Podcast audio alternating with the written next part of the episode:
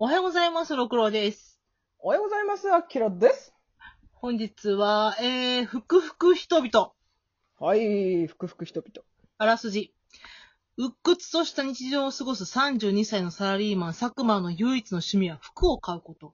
そんな彼が元ファッションデザイナーで塗装屋の巡り屋と偶然出会ったことで、一人でも買い物は楽しい。でも二人で行けば人生が変わる。というお話です。はいはい。これは、服を買う漫画ではあるけども、うん。あ、先に配信してるかな私の2020年うん。好きな人第2位に入れためぐり屋さんが、はい。かわいいです。めっちゃかわいい。もうめぐり屋さんの、うん。いや、めぐり屋さんと遊びたい。ああ、わかる。こういうさ、その遊び上手で、ちょっとおしゃれでこじゃれてて、うんいい感じの距離感の人って友達に欲しいよね。だから、班長もそうやんか。遊び上手やん。かあ、そう。遊び上手な大人ってかっこいいよね、やっっぱ。こいい。うんうん。すごいわかる。で結局その遊び上手な人に連れてってもらって初めて遊びを覚えてそこからドハマりしていて堕落していく人もいれば、かかかっこいい大人になっていく人もいるっていうところが私は面白いと思う。めぐり屋さんも班長もやけど、なんでここに班長出てくるのかわかんないけど。いや、班長も遊び上手な大人だからね、あれ。あと上手やけど、うん。期間をちょっと変えてくれるぐらいの人、うんすごく友達になりたいと思う。うん、うん、うん。うんまあ、遊び上手な人ってやっぱ人生を楽しんでる感があるから余計に憧れるってところはあるかもな。うんうん。うん。私、男性が好きなファッション特にないんだよね。私ね、メンズファッションって難しいと思う。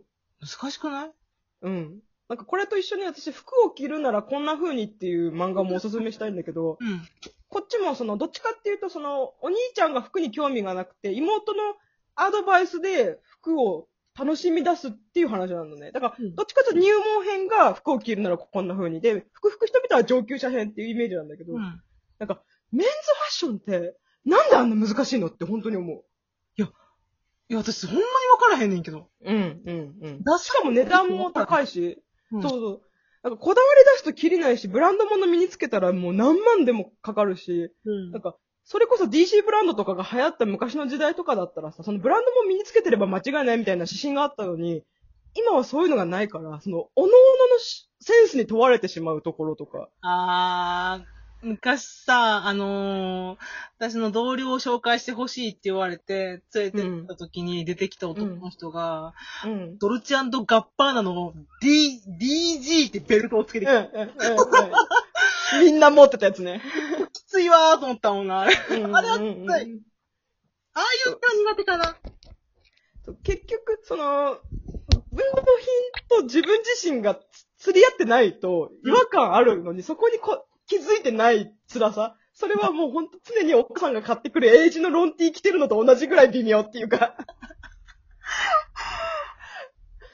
まあ、うん。まあ、でも私、おしゃれってさ、その、タイミングがあると思うんですよ。その、自分が服を楽しみたいって思う瞬間があるから、それまでは別に無理して、ああだこうだ言われても気にしなくていいと思う。うんうんうん。うん。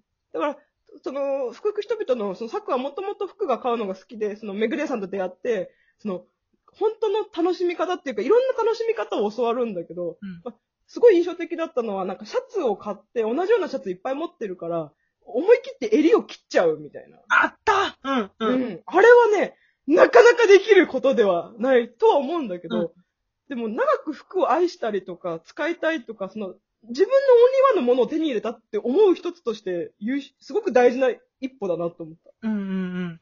で、大事な一着っていうのが、この本読んで、あ、買いたいなと思ったかな。うんうん。そうそう。なんか変にファストファッションばっかりを買い求めても、それはそれで幸せなんだけど、うん。なんか、これを一生これを着続けたいっていうものに出会える喜びっていうのも、うんた何者にも変え難いっていう。あさ、めぐり屋さんはさ、今まで買ってきた服を捨ててきてないって言ってたやんか。うんうん、そうだね。自分が好きなものしか。うん。好きで、これが着たいと思うものしか買ってこなかったっていう人です。うんうんうん。あとその、サクがピアスこれいいんじゃないですかって言って、はこいいね、買うわって言って買うんよ。うん。そこまではいいんやけど、あ、めぐり屋さんって捨てたい人だから、今後一生めぐり屋さんのものとして、ここで存在していくんだなっていうのを感じたときに、あ、なんかすごいいいなと思ってんだ。わかる。そしてちょっと官能的よね。うん官能的。うん、すごいセクシーだと思う、それ。ピアスってとこがまたね。うん、いいね。なんか、こっそりと、そう、小物で残るっていいよね。記憶に残るしね。そうそう。あと、この本の裏表紙が良くて、あのうんスニーカーの話、まあ、これは2巻に入ると思うねんけど、馴染みのスニーカーを不意に惚れ直すめぐりや43歳って書いてある。私、そのスニーカーの回もすごい好きだった。わ今、かるわかる。そう、あの、ローテクのスニーカーも流行ってるし、ハイテクも流行ってるから、その自分の一生の友達として付き合えるスニーカーは何かみたいな考えたときに、うん。サクは、やっぱりそのローテクな、シンプルなスニーカーがやっぱりいいなって思って選ぶんだけどさ、うんなんか、いいよね。そういう一足に出会えるって幸せだと思った。いいね、本当に。うん。いや、マジ靴は本当になんか、スニーカーオタクの人とか見てるとわかるけど、逃れられないというか、なんか集め出したらキリがないみたいあそこも沼よね。な。の沼。うん、ほんと、服でも服、服オタ靴オタは本当にしんどいよね。あの、お金めっちゃかかるから。あと、メイクさんはね、あのね、選んだものを否定してこないのがいいよね。そうそうそううそう。それ作が気に入ったんなら、みたいな、なんかね。古着屋さんい行くんやけど、その犬の T シャツとか犬のシャツとか買った時に、うん。めぐり屋さん、いいねっていう、今いいねって言って褒めてくれるのよ。うん。まあ、でも本当その通りだよね。だって自分が好きな服を選んだとこに、うん。誰かに何言われてもどうでもいいもんね。そうそうそう。うん。これ結それ構、感じた。めぐり屋さんゲイなんだけど、うんうん。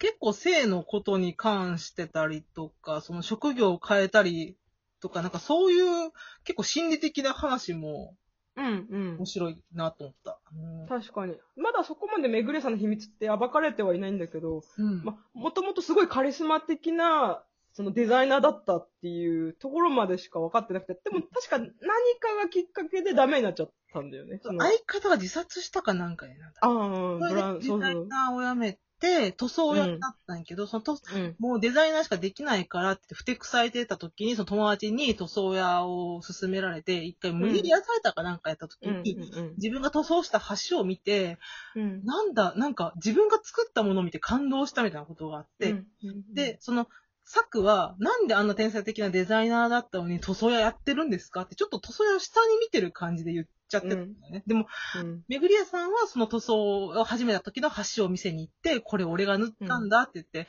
俺は楽しいから塗装屋をやってるんだって教えるのよ。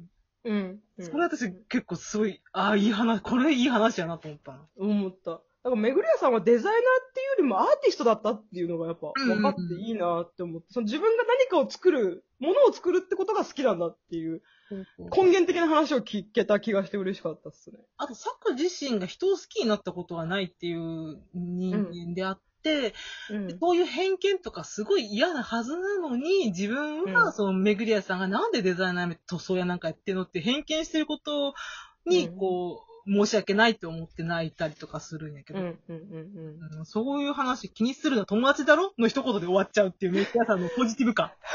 パそれに、俺だって塗装やってる自分にびっくりしちゃったからさ、とか言って。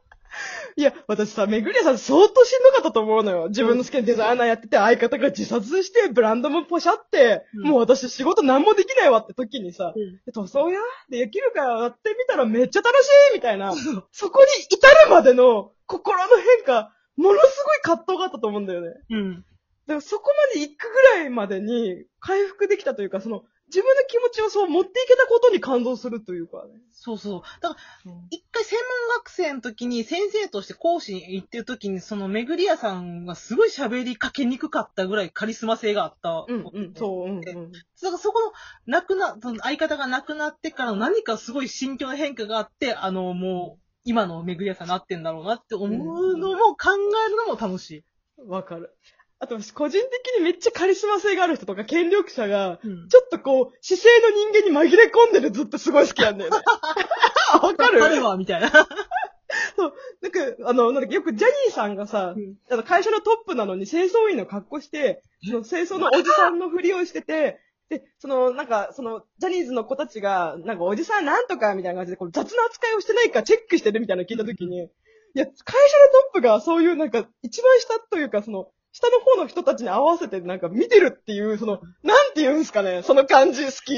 うんジャニーズとしてやっていく人間性を見てるってことやね。そうそうそうそうそう。そのなんか実は、あの、水戸黄門とかもそうだけどさ、実はなん、権力者でしたーっていうのすごい好き。めっちゃ好きやねん、それ。なんででしょうね、あれ。けど恋よくあんねん、そのパターン。よくあってん、実はプリンセスでした、みたいな。セーラームーンもそそうそうそう。そうだね。ってことのない人間は実はプリンセスでした、みたいな。そううんいうベタな展開が私はすごい好きなのね。わかるわかる。やっぱ、は、こうギャップみたいなのがあるんでしょうね、きっとね。あとこれ最後に出てくる、そのなんだっけ、専門学生のカメラマンのすずめちゃんっていう女の子が、手ぶうん。カップルの写真ばっかりを撮っていて、なんでカップルばっかり撮ってるんですかって私は恋をしたことがないから、恋っていうのはわからないんです、みたいなことを言,、ってるシーンもすごい、あ、なんか現代って感じがした。うん、うん、うん。うん。それに関してちゃんと自分が認識できてるのも現代っぽいなって思った。うん。なんか、周りから言われるから私も恋愛しなきゃって思ってるんじゃなくて、なんで私は恋愛を楽しめないっていうか、その、向き合えないのかっていうのを知りたくてやってるっていうのが、うん。クレバーな女の子って感じがして好き。またあの手袋いいなと思った。あの、うん。か写真を撮ってるカップルの男の人にうんプレゼントする、なんか、お世話になってるからプレゼントするって言ってるから、うんなんか、あ、手袋ってそう、そういういろんな種類があるんだって私思って、うん。うん。今年の冬はいい手袋買おうかなと思った。うんうん。なんかこ、一つ一つの細やかさとかこだわりを感じると、やっぱ、その人の人物像が浮かび上がるよね。なんかうん。うんこ。れはね、集めていきたいと思う。はい。楽しみですね、今後も。なんか、あと絵のスッキリさもすごい好きですね。わかる。うん見やすくて。見やすい。あと、メンズファッションの一番大事なサイズ感を絵で表現できてるのはすごいと思う。学びとしてこれはメンズファッションとしては OK? あの、なんかこう、オーバーサイズ気味な感じとかを絵で表現できてすごいと思う。